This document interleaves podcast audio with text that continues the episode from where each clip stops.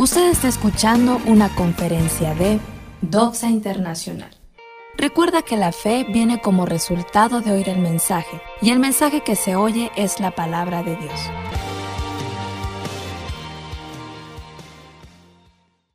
Qué bueno, el día de hoy les quiero compartir un tema que lleva por nombre malas decisiones contra buenas decisiones. Vamos a hablar el día de hoy acerca de la importancia de tomar buenas decisiones y hasta dónde afecta, hasta dónde trasciende la decisión que el día de hoy tomemos nosotros.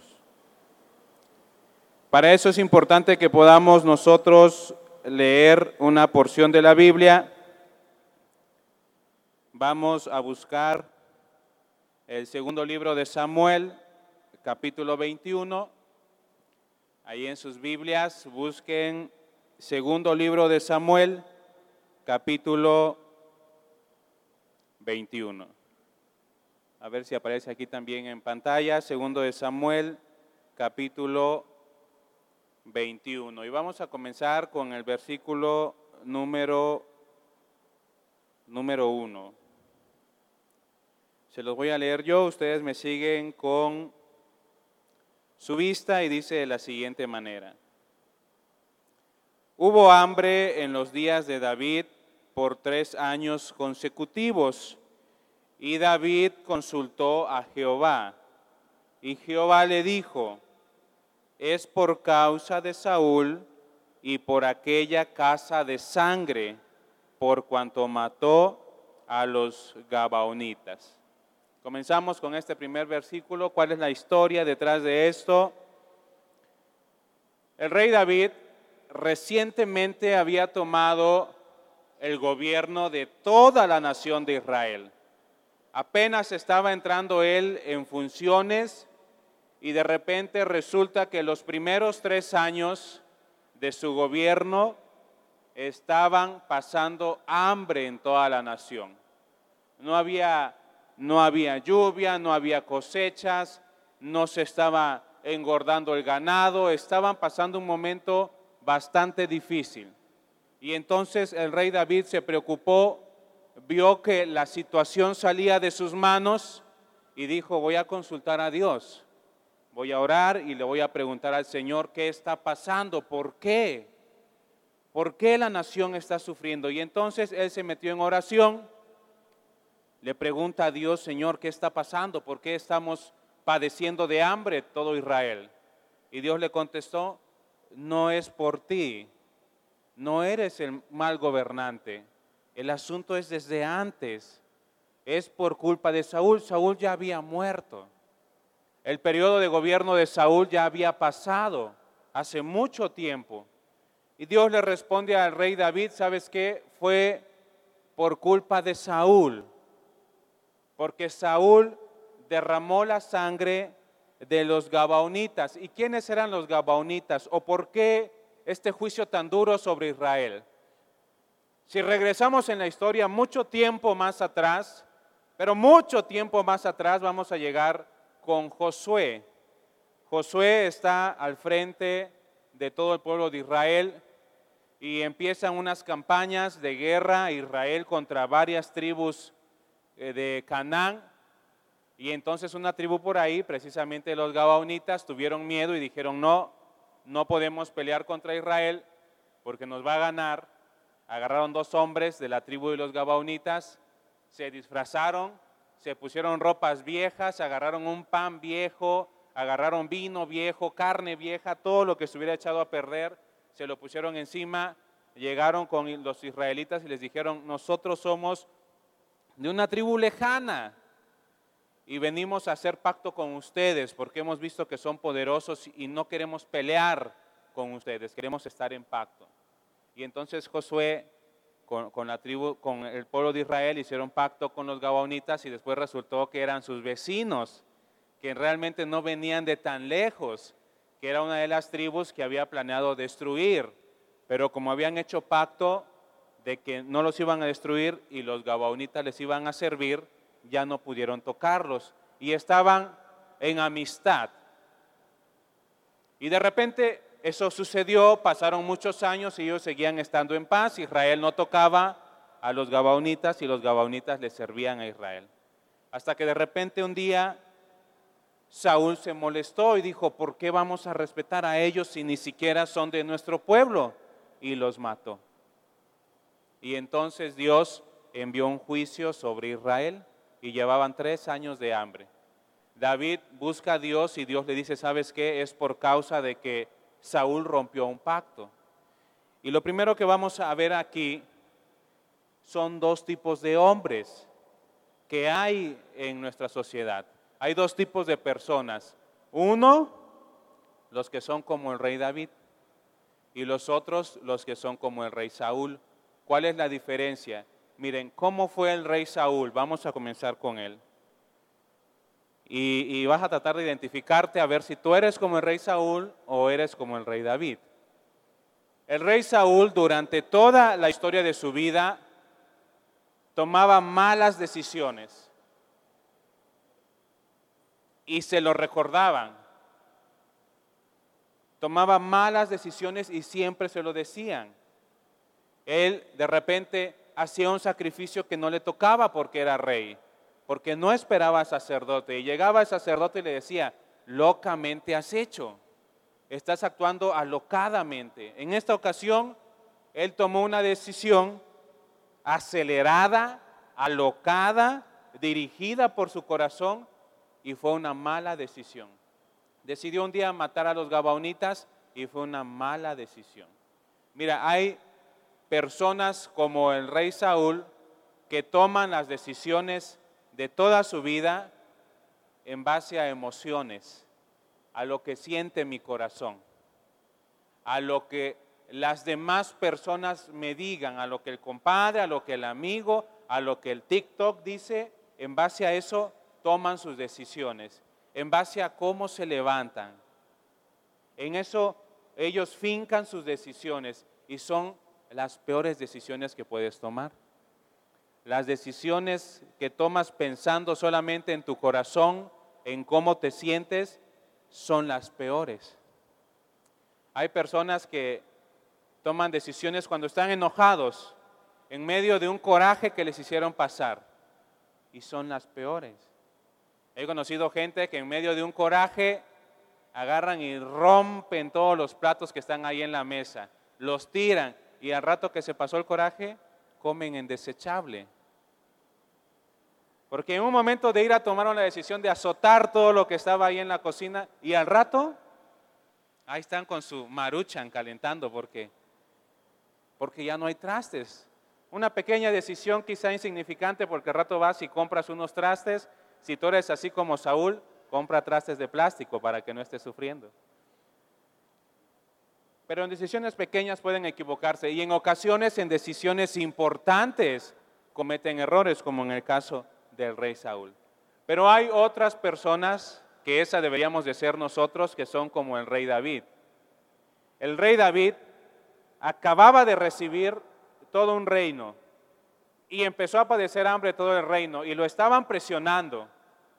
Él fácilmente pudo haber dicho, ¿cómo le hago para conseguir comida? Ah, ya sé, voy a conquistar un pueblo, voy a atacar esta nación, vamos a tomar todos sus animales, vamos a tomar todo su sembradío y va a comer el pueblo. Y cuando se acabe, vamos y atacamos los de allá enfrente, tengo un ejército fuerte, voy, los ataco, agarro sus animales, agarro su siembra, agarro su oro, agarro su plata y con eso comemos y ya que tenga yo oro y plata voy y le compro a otros. Una solución factible tal vez. Él era el rey, tenía el ejército a su cargo, podía hacerlo. Era una nación fuerte, había iniciado varias campañas de guerra y las había ganado, estaba en un buen tiempo, podía haber tomado esa decisión, igual que Saúl, dirigido por sus emociones, dirigido por la presión que estaba viviendo, pudo haber tomado esa decisión. Pero en lugar de eso, vemos que la Biblia nos narra que el rey David buscó a Dios. Dijo, antes de que yo dé un paso, antes de que me equivoque en esta decisión que voy a tomar, voy a buscar a Dios. Señor, ¿qué está pasando? ¿Por qué sucede esto? ¿Cómo lo puedo solucionar? Y ahí es el segundo tipo de personas que nosotros deberíamos de ser. Antes de que tomemos una decisión, es bueno, nos conviene consultar al Señor. Preguntarle primero por qué está pasando, qué espera el Señor de nosotros y cómo podemos solucionarlo. Y eso nos va a ayudar a que nos vaya mejor. ¿Qué más sucedió en esta historia? Versículo número 2. Entonces el rey, se refiere a David, entonces el rey llamó a las gabaonitas y les habló. Dijo pues David a los gabaonitas, ¿qué haré por vosotros o qué satisfacción os daré para que bendigáis la heredad de Jehová? Y los gabaonitas le respondieron, no tenemos nosotros querella sobre plata ni sobre oro con Saúl y con su casa, ni queremos que muera hombre de Israel. Y él les dijo, lo que vosotros dijereis, haré.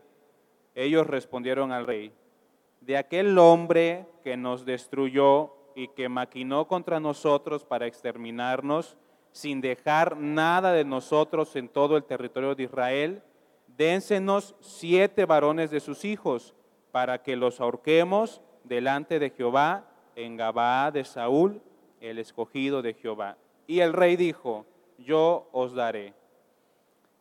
Segundo punto importante de esta conferencia, tus decisiones del presente van a afectar tu futuro. Está el rey David con el gran problema, consulta a Dios, Dios le dice, el problema fue hace muchos años cuando Saúl mató a los Gabaonitas. Entonces va David, el rey David, busca a la tribu de los Gabaonitas y les dice, oigan, eh, hace un tiempo el antiguo rey vino y los atacó y yo quiero reparar ese daño. Díganme ustedes qué puedo hacer yo para, para sanar esa herida que les causamos.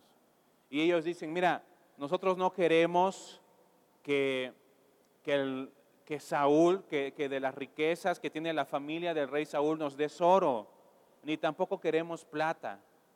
Y, y tampoco queremos nada de Israel, no queremos afectar tu nación. Nada más una cosa pedimos. Nosotros queremos justicia, porque Saúl se levantó para matarnos y mató mujeres inocentes, mató niños, mató hombres y su plan era destruir toda nuestra tribu. Lo único que te pedimos es que nos des siete descendientes de Saúl para que los matemos y se haga justicia y la gente sienta que se hizo justicia y los sobrevivientes de nuestra tribu sientan que se hizo justicia. Danos siete hijos de Saúl. Y David dijo, lo voy a hacer. Miren hasta dónde una decisión alocada puede perjudicar no a ti nada más, sino tus generaciones. Una decisión alocada que tú tomes, una decisión torpe, una decisión dirigida por tu corazón, por tus sentimientos, por el enojo, por la tristeza, por la rabia, por la envidia, por la ambición que pueda haber en tu corazón, va a afectar no solamente a ti, ni a tus hijos, a los hijos de tus hijos, a toda una generación. Si en el presente nosotros aprendemos a tomar buenas decisiones, en el futuro lo vamos a disfrutar. Lo vas a disfrutar tú, lo va a disfrutar tu familia. Pero si en el presente tomamos malas decisiones, lo vamos a lamentar. ¿Quién tomó la decisión de atacar a los gabaonitas? Saúl. ¿Quiénes van a morir ahora por el error, error de Saúl? Sus hijos y sus nietos de Saúl. ¿Tenían la culpa ellos de la decisión de Saúl? Ni habían nacido tal vez cuando este hombre se alocó y dijo, los mato. Ni siquiera habían nacido. Pero ahora pasó el tiempo y tenían que pagar con su vida. Deuteronomio capítulo 5, versículos 9 y 10. Dice lo siguiente, te voy a leer la nueva versión internacional. Deuteronomio 5, 9 al 10. No te postres delante de ellos ni los adores. yo el Señor, tu Dios, soy un Dios celoso.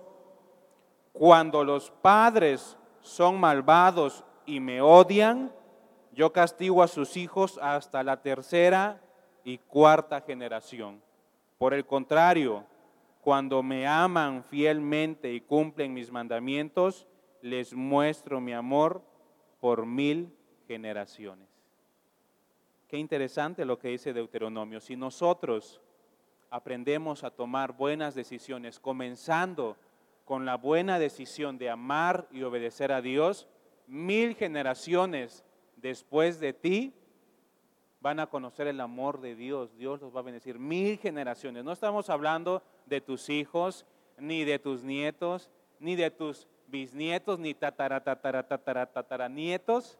Tendríamos que decir tatara mil veces para que llegáramos al último que Dios va a bendecir.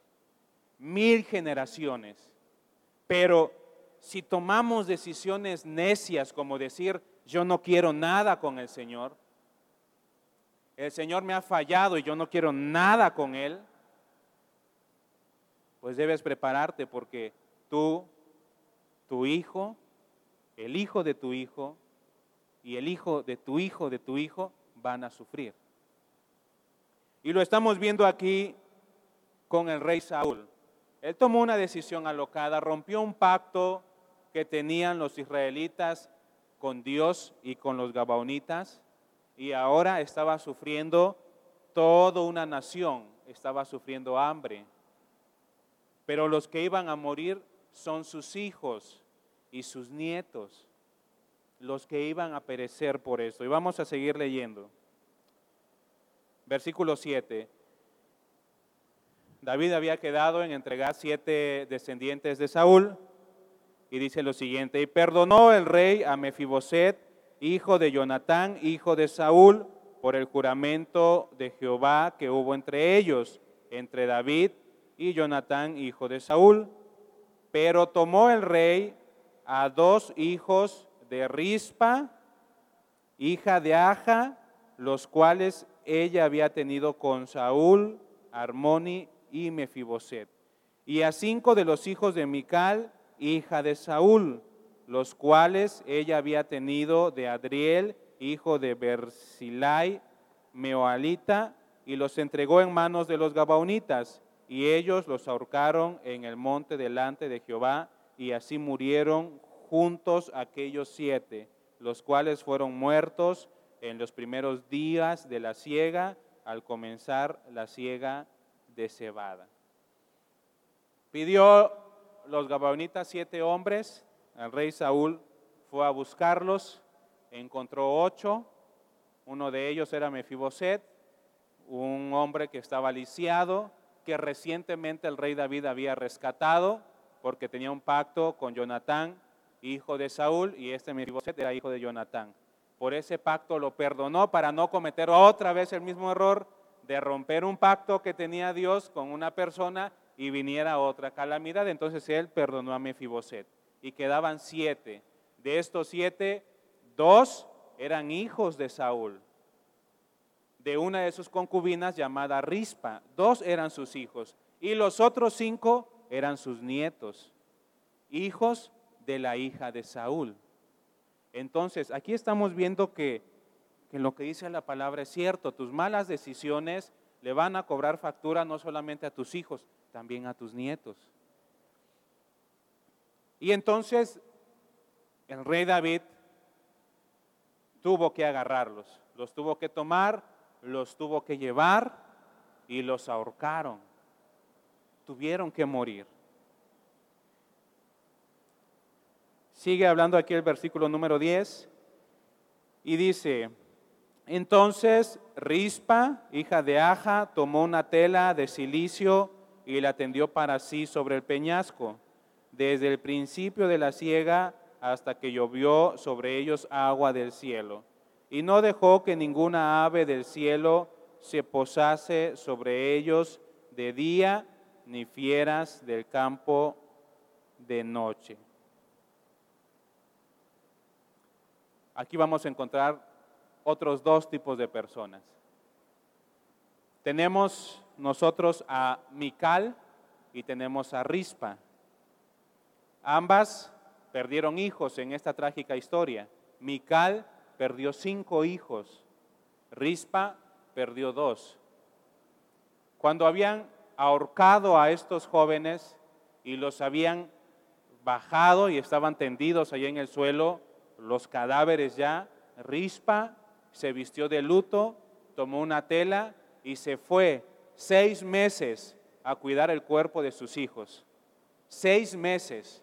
Ella tuvo que estar ahí para que no llegaran las aves de rapiña a comer el cuerpo de sus hijos, para que no llegaran las bestias salvajes a comer el cuerpo de sus hijos. Es una mujer que vio morir a sus hijos y que estaba cuidando su cuerpo, estaba cuidando el cadáver de sus hijos durante seis meses. Ella vio todo el proceso de descomposición de un cuerpo durante seis meses. La gente decía que ella estaba loca. ¿Por qué va a estar cuidando unos cuerpos muertos ahí? Y tenemos a la otra mujer, que es Mical, que no perdió dos, perdió cinco y los dejó. Ya los mataron, pues ya ni modo. Ahí que se queden. ¿Cuál es la diferencia y qué nos enseña estas dos mujeres a nosotros? Cuando los gabaonitas dijeron, queremos siete hombres para ahorcarlos, no solamente era ahorcarlos, sino dejarlos tirados ahí en el monte, que llegaran las aves de rapiña, que los comieran, las bestias salvajes del campo, que se los comieran, porque en ese tiempo, si tú morías y no te daban una sepultura, era una de las peores deshonras que podías pasar toda tu familia. Por eso si tú te das cuenta al leer la Biblia, cuando alguien moría, era bien importante el sepulcro. Iban y compraban un lugar y tenían ellos que dar el sepulcro, entierro a, a sus seres queridos, porque si no era algo que deshonraba a la familia. Los gabaonitas no solamente buscaban que estos siete hombres murieran, sino que fuera deshonrada la familia de Saúl, así como ellos se sintieron deshonrados cuando fueron asesinados. Cuando fue asesinada su familia y quedó tendida en medio del campo sin nadie que los pudiera sepultar. Eso es lo que ellos buscaban. Y Mical, que perdió cinco hijos, dijo, pues ya ni modo. Ya están muertos. ¿Qué voy a ir a hacer? Hay una característica de Mical. ¿Sabes quién fue Mical? Mical es la mujer que se burló del rey David cuando venía entrando el arca del pacto y David se puso tan contento que empezó a danzar. Ella lo vio y dijo, está loco ese. Mira cómo hace. Ella se burló de él y aquí no es parte de la enseñanza, pero es un pequeño tip. No te burles de los siervos de Dios. No te burles de aquel que sirve a Dios.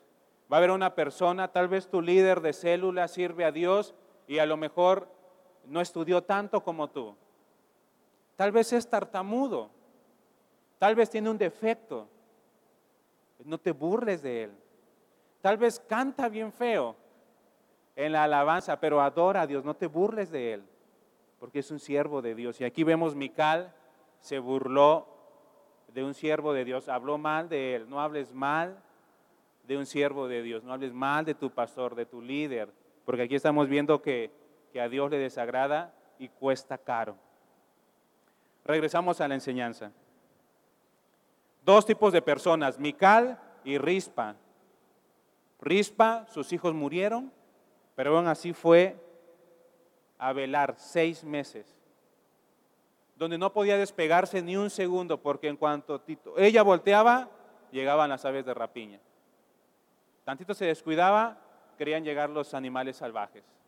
Tuvo que estar ahí todo este tiempo, porque ella quería evitar la deshonra para sus hijos y a Mical no le importó.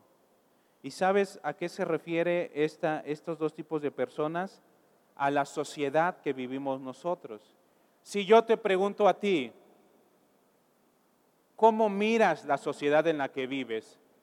¿Viva o muerta? Estamos hablando figurativamente. Yo la veo muerta. Es una sociedad donde cada día importan más las apariencias, cada día importa más ganar que ceder, cada día vemos más muertes. Quiero leerte una porción, no sé quién fue el autor, pero leí esto y se me hizo bastante interesante. Es una radiografía de la sociedad en la que vivimos hoy, un tanto más dirigido a los jóvenes. Quiero que prestes atención. Dice así, bienvenidos al siglo XXI. Bienvenidos al siglo XXI donde el sexo es libre. Perder el celular duele más que perder la virginidad. Donde la modernización significa desnudez. Donde la moda es fumar y beber. Donde si no engañas a tu pareja no eres inteligente. Donde el baño se convirtió en un estudio fotográfico, donde las mentiras se vuelven realidad, donde las mujeres temen más un embarazo que al VIH, donde si se embarazan les da igual abortar.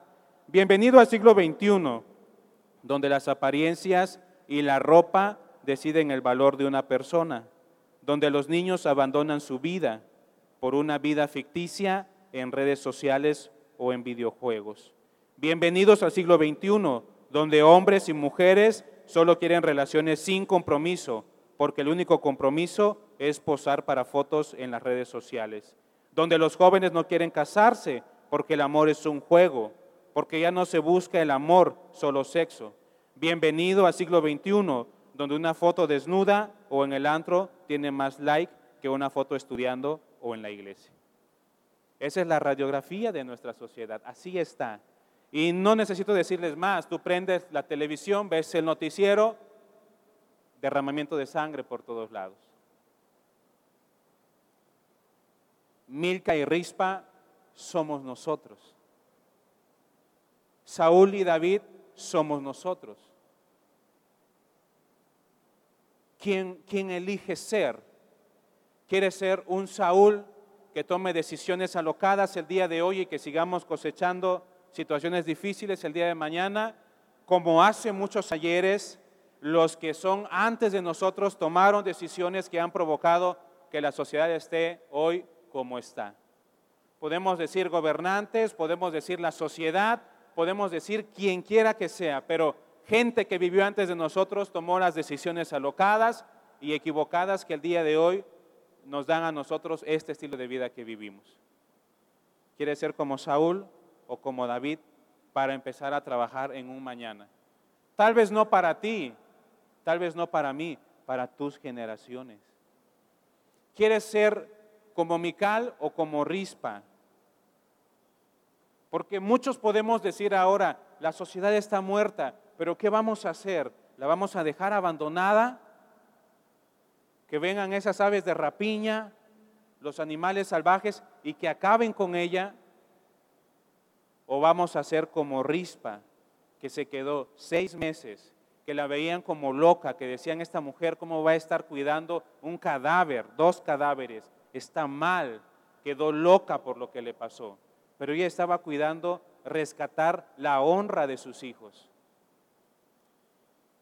¿Qué vas a decidir tú? ¿Dejar que la sociedad siga como muerta? ¿O vas a decir yo, yo me voy a quedar el tiempo que sea necesario al lado de esta sociedad muerta para rescatar su honor, para empezar a tomar buenas decisiones que mañana a mis hijos, a los hijos de mis hijos, les resulte para bien.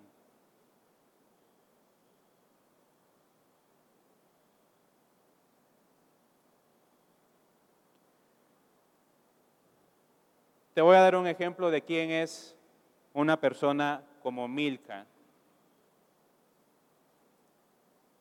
Personas como Milka son como aquel señor que se va a trabajar lunes muy temprano, regresa lunes muy tarde y no alcanza a ver sus hijos, y martes también, miércoles hasta que llega el sábado.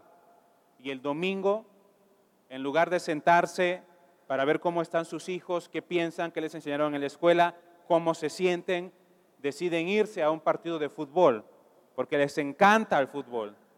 Toman, llegan borrachos, maltratan al hijo, pasan muchos años y cuando ellos quieren cariño del hijo, el hijo ni los pela, ni los quiere, ni les llama la atención. Y entonces se enojan y si están trompudísimos los señores y le reclaman a la señora, tu hijo no me quiere. Porque tú, envenenaste al chamaco, por eso a mí ni me hace caso. ¿Acaso es cierto eso? No. Él simplemente no invirtió tiempo, dejó ahí, vio tal vez que su hijo andaba por malos caminos y jamás le llamó la atención. No le interesó. Fue como Milka. Hay mujeres que tienen ahí a sus hijos abandonados. Prefieren agarrar el celular del Señor y estarlo revisando a ver si ya lo está engañando en lugar de agarrar el celular del hijo y ese sí revisarlo. Y mirar que el niño ha estado ahí llenando su cabeza de pornografía, mirar que el niño estuvo viendo un video de un reto de TikTok que va a poner en peligro su vida, mirar que el niño ha puesto ahí unas notas donde ha dicho no aguanto la vida, me quiero matar. En lugar de buscar eso que podría salvar a su hijo, está viendo ahí el teléfono del marido a ver si ya le puso los cuernos. De repente ve ahí la, conversación de, del amigo que le dice, queridísimo amigo, y ya hasta lo está acusando de andar con un hombre. Es que te dijo queridísimo, que ya estás bateando para el otro lado porque con tal de encontrar algo, está más enfocada en eso que decir, voy a ver mis hijos cómo están. Hay señoras que les gusta la uñita, el tinte, y los niños abandonados, el pañal hasta lo van arrastrando de lleno que está. Pero ella así su fotito de TikTok, acá las uñitas bien bonitas, aquí el peinadito y el hijo abandonado ahí. Esas son las personas que son como Milka. Ah, en la iglesia también hay. Hay personas que son como Milka, que vienen acá en la iglesia a una reunión de oración y oran y ah, tiemblan. Las señoras así se les voltean los ojos, dan vueltas todo el auditorio aquí, pero no aceptan un consejo para decirle, señora, hermana, fíjese de su, fíjese de su hijo porque, porque está hablando esto. Lo dejan morir. Mueren estas señoras y los hijos tomaron un camino extraviado. Se perdió toda una generación. También los hay en la iglesia. Hay los hombres que dicen yo soy siervo de Dios y por eso no trabajo porque les sirvo a Dios. Si quieren estar metidos aquí en la iglesia todo el tiempo, disque orando. Gracias a Dios no nos ha salido ninguno ahorita. Pero si saliera, tengan la certeza que lo correríamos. Le diríamos, hermano, váyase de aquí, vaya a trabajar, vaya a hacer algo productivo porque su familia tiene que comer. Si es siervo de Dios, primero tiene que ser proveedor. Antes de que venga aquí a orar, váyase a trabajar. Pero hay quienes dicen, no, yo soy siervo del Señor, yo visito, yo oro, yo me tengo que preparar, pero no proveen para su familia. Y a rato sus hijos están extraviados. Esa es la gente que es como Mical. Pero hay gente que es como Rispa, que son, y los he conocido, muchos papás que van a trabajar, llegan cansados, arrastrando los pies, pero dedican un tiempo para su familia. ¿Cómo estás? ¿Hiciste tu tarea? A ver, te ayudo y ahí están con los hijos desde pequeños, jugando con ellos. Se ve que están molidos los hombres, que les tocó un día pesado, ajetreado, estresado, les tocó el sol, se mojaron por la tarde y llegan contentos para atender a su familia. Ellos son como rispa, que ven el peligro, que ven los sopilotes andando ahí, que ven los animales, los animales salvajes fuera acechando y ellos están cuidando. He visto mujeres que se han desprendido de quizá comprarse unos zapatitos nuevos que probablemente los necesitan con tal de comprarle el útil al hijo, comprarle la libreta para que vaya a la escuela, que están pendientes, que llegan a la reunión de padres de familia, que los están viendo, que los tienen bien educados, que se ve que han invertido tiempo, que son como esa mujer que estuvo ahí porque no quería que sus hijos fueran deshonrados ¿quién vamos a elegir ser? Si la situación ya está como está, ¿quién vamos a elegir ser? ¿Cómo nos vamos a comportar? Todos nosotros tenemos la oportunidad de, de ser como rispa y aun cuando la sociedad pareciera estar muerta, poner nuestro granito de arena para que no sea deshonrada todavía. para tratar de enderezar, para tratar de sacar el toro de la barranca. Podemos nosotros hacerlo. Miren, hay gente que tiene la oportunidad, a lo mejor tú tienes tu negocio y tienes por ahí un chalán, que a sus papás no le importa la vida de este joven, pero tú estás ahí. Háblale, dile, oye, necesitas conocer a Dios, la vida no es así, las drogas no te van a dejar nada. Pero a veces los ignoramos, ni mi hijo es. De repente todos en nuestra colonia tenemos a veces un escuadrón de la muerte. ¿Y quién se acerca a hablarle a esos hombres? Nadie, porque ya ellos están pidiendo tierra, ya cualquier día van a amanecer muertos. ¿Para qué le hablas? Y lo dejamos. Pero ¿qué tal si nos acercáramos y le dijéramos, hey, les voy a compartir algo? Y si no quieren y se ponen rebeldes, bueno, por lo menos dame tu nombre voy a estar orando por ti. Y si no quiere darte tu nombre, pues pregunta su apodo y ahí te pones a orar, oro por el orejas, por el chompiras, por el cholo, por lo que tú quieras, pero oras para que Dios haga algo. Y no lo dejas morir, no dejas que las aves rapaces vengan por él. ¿Sí me explico? Todos tenemos tal vez un sobrino o una sobrina que ya agarró un mal camino. Y ya vemos a la sobrina que en el año trae como al doceavo novio, uno por mes, y nos sentamos a murmurar tal vez de ella, panzona va a salir para que se le quite. Pero acaso te acercas con ella y le dices, oye hija, no está bien la vida que estás tomando, mira, te voy a llevar unas pláticas, aunque sea que te enseñen métodos anticonceptivos, porque si no vas a entender por lo menos que no estés con una enfermedad ahí que arruine tu vida. O que no estés a rato embarazada y quieras ir a abortar al niño y puedas hasta morir.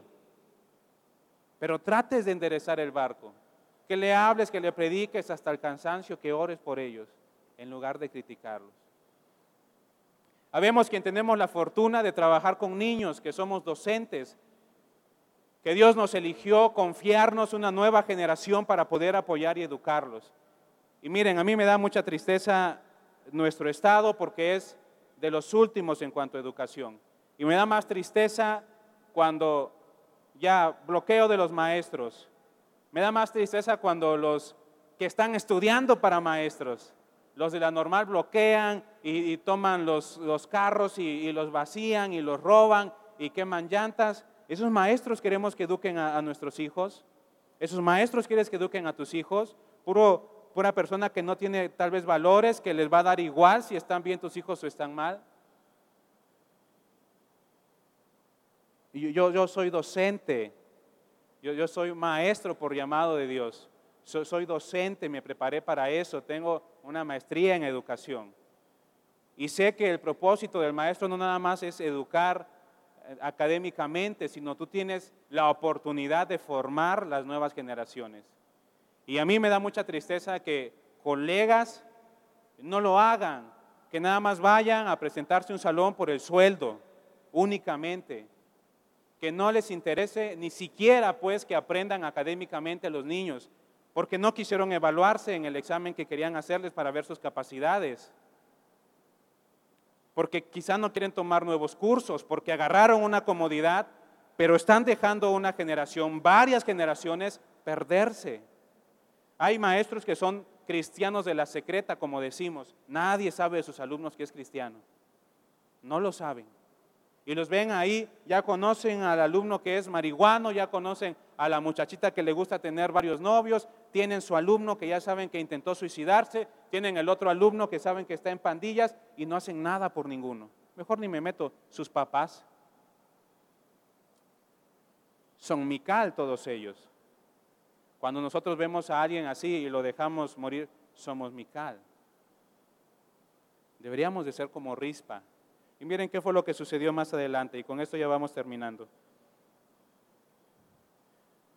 Versículo 11. Y fue dicho a David lo que hacía Rispa, hija de Aja, concubina de Saúl. Entonces David fue y tomó los huesos de Saúl y los huesos de Jonatán su hijo, de los hombres de Jabes de Galat, que los habían hurtado de la plaza de Betzán, donde los habían colgado los filisteos, cuando los filisteos mataron a Saúl en Gilboa, e hizo llevar allí los huesos de Saúl y los huesos de Jonatán su hijo, y recogieron también los huesos de los ahorcados, de los siete, incluidos los dos hijos de Rispa. Y sepultaron los huesos de Saúl y los de su hijo Jonatán en la tierra de Benjamín, en Selah, en el sepulcro de Cis, su padre. E hicieron todo lo que el rey había mandado, y Dios fue propicio a la tierra después de esto. Murieron estos siete hombres y no dejó de haber hambre. Pasaron seis meses, Rispa estuvo cuidando el cuerpo de sus hijos. Saúl se enteró, perdón, David se enteró.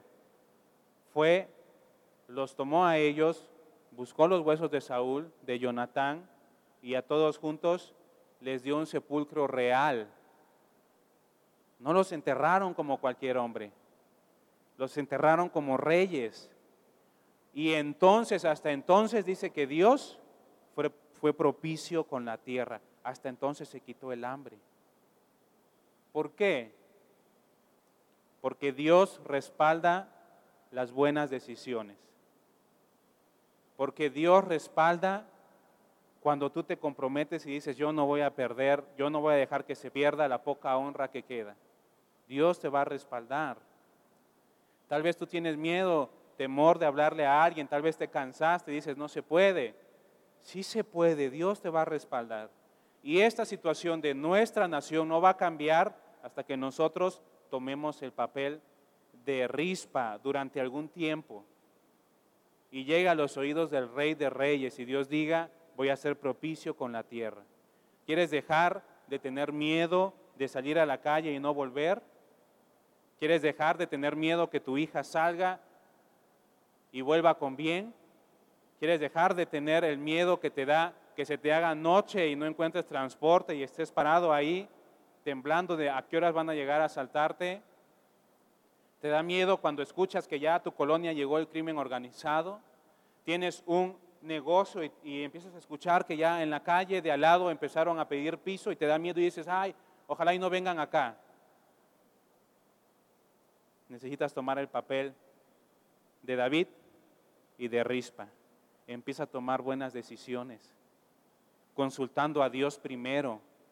Y en segundo lugar, no dejes que esto siga avanzando. Está en nuestras manos, somos nosotros los que podemos hacer algo. No lo va a hacer el gobierno. Deja de estar esperando que alguien posicionado en un lugar de autoridad haga algo por nosotros. No va a suceder. Es nuestra responsabilidad. Rispa no buscó a nadie para que hiciera ese trabajo. Ella se quedó. Habrá alguien que diga, es que usted no sabe las responsabilidades que yo tengo.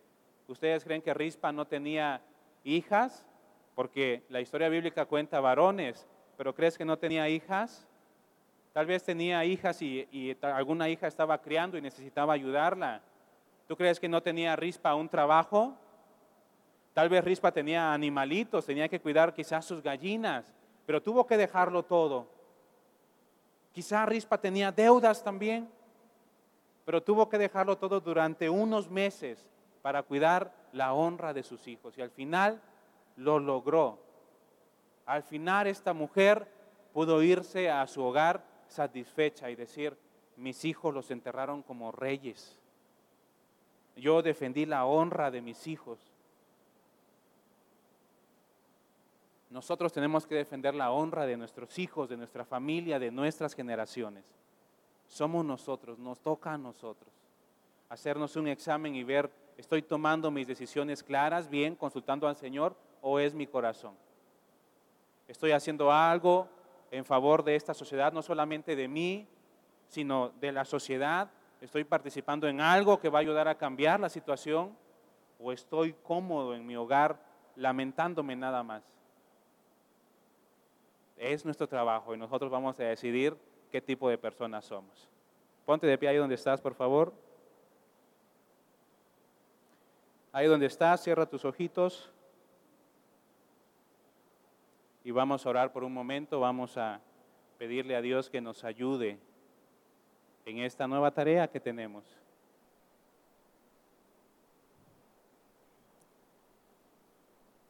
Si pudieran pasar los músicos, por favor.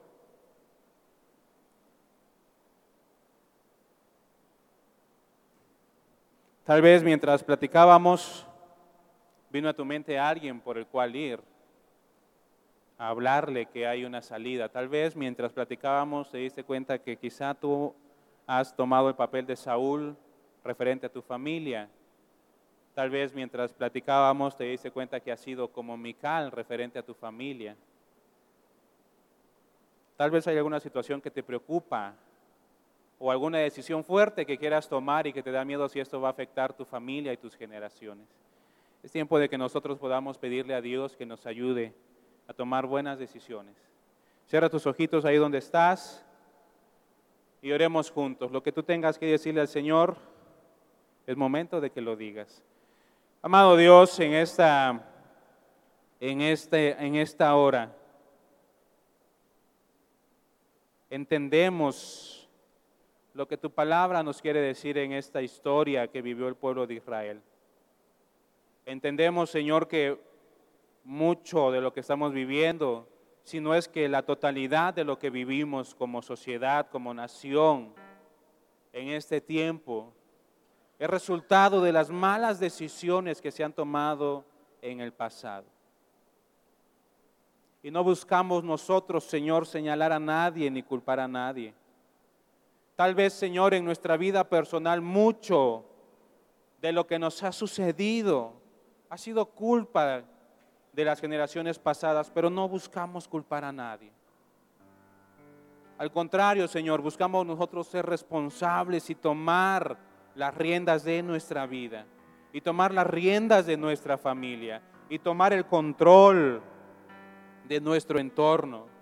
Y queremos pedirte que nos ayudes a ser hombres y mujeres como el rey David que antes de dar un paso para tomar alguna decisión en nuestra vida, podamos consultarte, que seamos lo suficientemente maduros para hacer a un lado nuestros sentimientos, para hacer a un lado el enojo, la ira, la tristeza, la pereza, la ambición que pueda haber en nuestra vida y acercarnos a ti y decirte, Señor, esto está pasando. ¿Qué tengo que hacer? ¿Por qué causa es? ¿Qué esperas de mí? Consultar al Señor antes de dar cualquier paso, para que podamos traer bendición a nuestra vida y a nuestras generaciones. Amado Dios, porque nosotros queremos que mil generaciones después de nosotros conozcan tu amor y sean bendecidas grandemente. Levanta tu mano ahí donde estás y ora conmigo fuertemente. Señor, dilo fuerte, decláralo, Señor, yo quiero mil generaciones mías que te amen, mil generaciones mías que reciban tu bendición. Ayúdame a consultarte en todo tiempo. Señor, ayúdame a tomar el control. Ayúdame a tomar el control de mi vida, de mi familia y de esta sociedad. Señor, delante de ti, te pido que me uses como rispa para guardar la honra que queda en esta nación.